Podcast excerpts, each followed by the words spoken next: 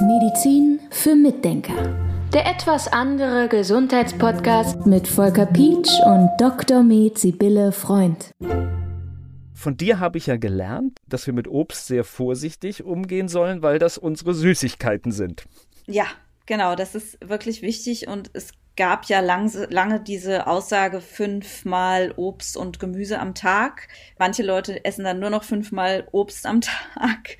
Und das ist alles viel, viel zu viel. Also allein schon, wenn ich höre, dass Leute morgens in den Tag starten mit Hafer, ist ja im Moment so in, mit Hafer und dazu dann noch eine Banane und dazu dann noch ein Apfel. Das ist schon viel. Ja, das ist schon richtig viel Fruchtzucker.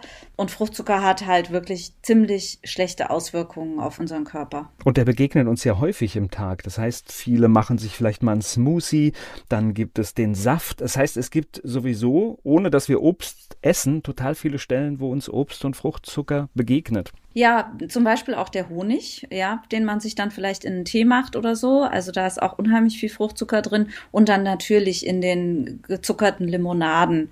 Das ist dann eben nicht nur der Haushaltszucker, der übrigens auch wieder aus einem, einer Hälfte Fructose, also Fruchtzucker besteht. Der Haushaltszucker, der heißt Saccharose, der besteht aus Fructose und Glucose, wird dann wieder aufgespalten im Darm. Und dann haben wir da eben auch wieder die Fructose drin. Aber jetzt abgesehen von dieser Saccharose, von diesem Haushaltszucker sind eben ganz häufig auch Mais-Sirup und so weiter in Getränken drin oder auch in Süßigkeiten, in Backwaren und so weiter, weil die einfach unglaublich billig sind. Das ist eine richtige Droge, ne? Das heißt, wenn du mal drauf bist, ist es auch gar nicht so einfach runterzukommen.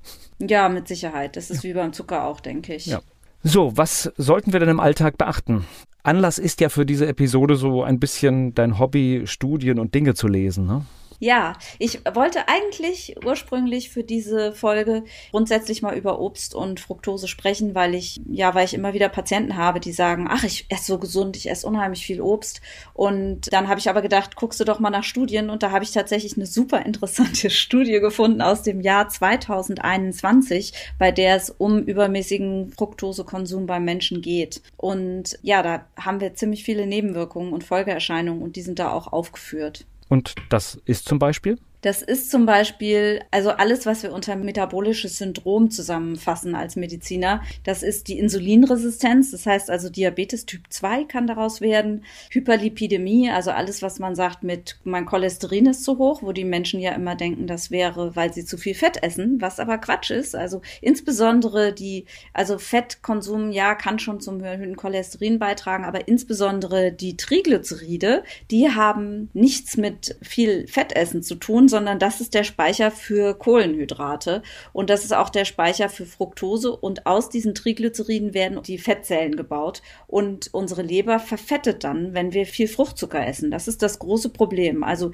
Fruchtzucker sorgt dafür, dass es zur Leberverfettung kommt und die Leberverfettung führt dann wieder zu Diabetes und zu Herz-Kreislauf-Erkrankungen. Es gibt neben dieser Studie, auf die ich gleich nochmal eingehen will, noch andere Studien, die zum Beispiel zeigen, dass allein nur, wenn man neun Tage lang Fructose isst, richtig viel, man schon einen Leber, Leberfett generiert. Also, dass es da schon Richtung Fettleber geht, wenn man allein nur neun Tage richtig ordentlich Fructose ist. Und in einer anderen Studie hat sich gezeigt, dass diese Fructose eben zur Erhöhung der Triglyceride führt, was ich eben schon gesagt habe, aber auch zur Harnsäure. Also das mit der Harnsäure ist sehr interessant, weil die Harnsäure eigentlich im Zusammenhang bisher mit Gicht stand und diese Gicht, sagte man, wird ausgelöst dadurch, dass man zu viel Fleisch isst. Mittlerweile weiß man aber, dass da andere Faktoren auch eine große Rolle spielen, wie zum Beispiel Zucker oder eben Fruchtzucker, der dann dazu führt, dass die Harnsäure ansteigt und das Gicht entstehen kann. Also das ist wirklich sehr interessant, wenn man sich das mal so ein bisschen anguckt.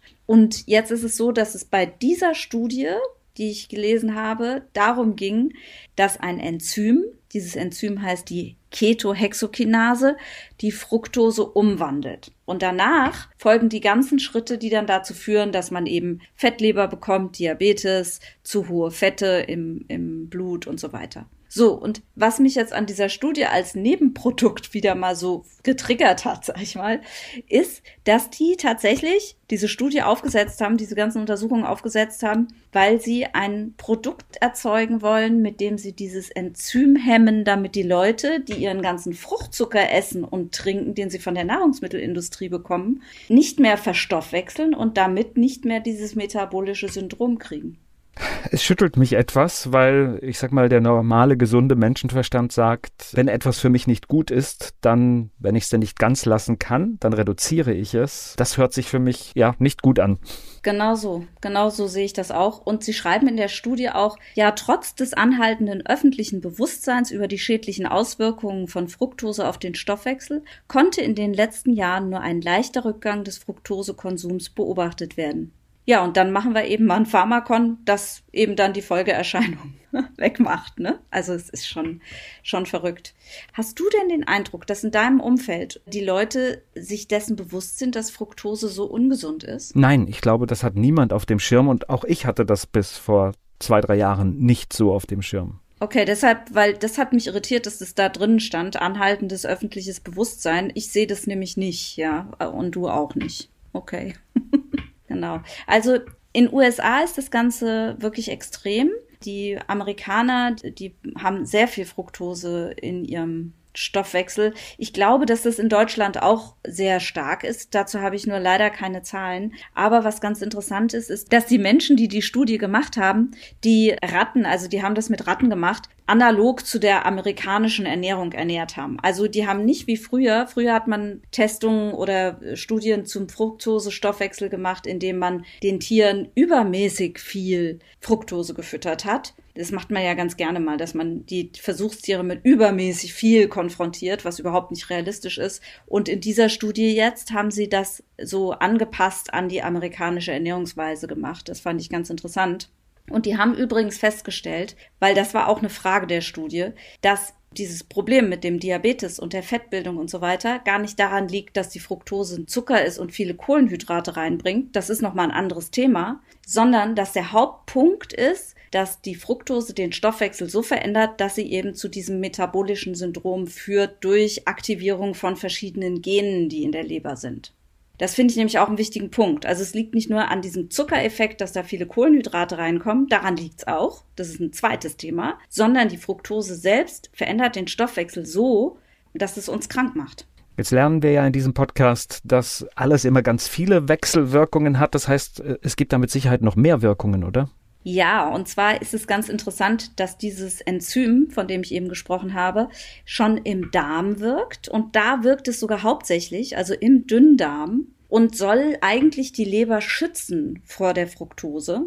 Was aber noch passiert, ist, dass im Darm also eine starke Fructose-Stoffwechselaktivität vorherrscht. Also da wird viel Fructose umgesetzt, Fruchtzucker umgesetzt. Und was da passiert, ist nämlich auch sehr interessant. Wenn wir viel Fruchtzucker im Darm haben, kann es dort zu Entzündungen kommen und zu diesem bekannten Leaky Gut Phänomen. Das heißt also, die Fructose kann auch noch im Darm, neben den anderen Sachen, die wir jetzt besprochen haben, auch noch zum Leaky Gut führen und zu einer Entzündung, zu dieser Undichtigkeit des Darms und dann kann es wiederum zu Entzündungen in der Leber kommen. Noch nicht ganz klar ist, ob diese Fructose-Stoffwechselprobleme durch die Darmzellen selbst ausgelöst werden oder durch die Bakterien, die im Darm sind. Das wäre auch nochmal interessant anzugucken. Aber ja, also Fruchtzucker hat ganz viele Auswirkungen. Und jetzt müssen wir mal schauen, wie, wie gehen wir damit um? Das heißt, Fructose, Fruchtzucker, insbesondere bei verarbeiteten Lebensmitteln ist es sinnvoll, einfach mal auf die Zutatenliste zu schauen und wenn das denn mal drin ist, wenn man es lesen kann, wenn man es sehen kann,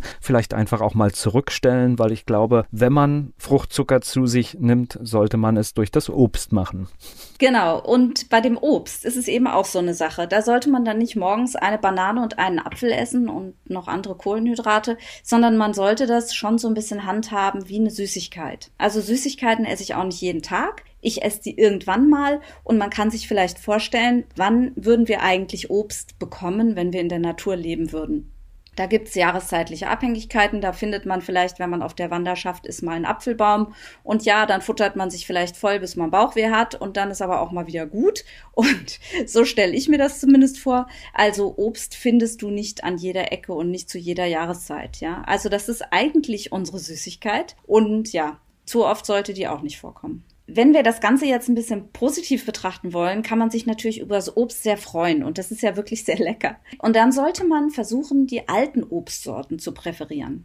Wenn wir uns nämlich einen Apfel angucken von heute, der ist groß und dick und süß. Aber ein Apfel, den man früher sich vom Baum geholt hat, der ist meistens relativ klein, der hat eine gute Säure, der ist nicht so knacke süß. Und ich würde mich dann an diesen Obstsorten orientieren, an diesen älteren, davon ein bisschen weniger, also wenig essen, nicht diese Riesenmengen und was man auch sehr gut essen kann, zum Beispiel sind Beeren, Heidelbeeren, Himbeeren, diese ganzen Beeren, die sind meistens auch nicht so süß, außer da muss man auch ein bisschen gucken, diese überzüchteten Heidelbeeren, diese großen, dicken, da sollte man auch ein bisschen natürlichere Heidelbeeren wählen. Ja, und da hat man schon eine ganz leckere Auswahl, denke ich. Medizin für Mitdenker. Der etwas andere Gesundheitspodcast mit Volker Pietsch und Dr. Med Sibylle Freund.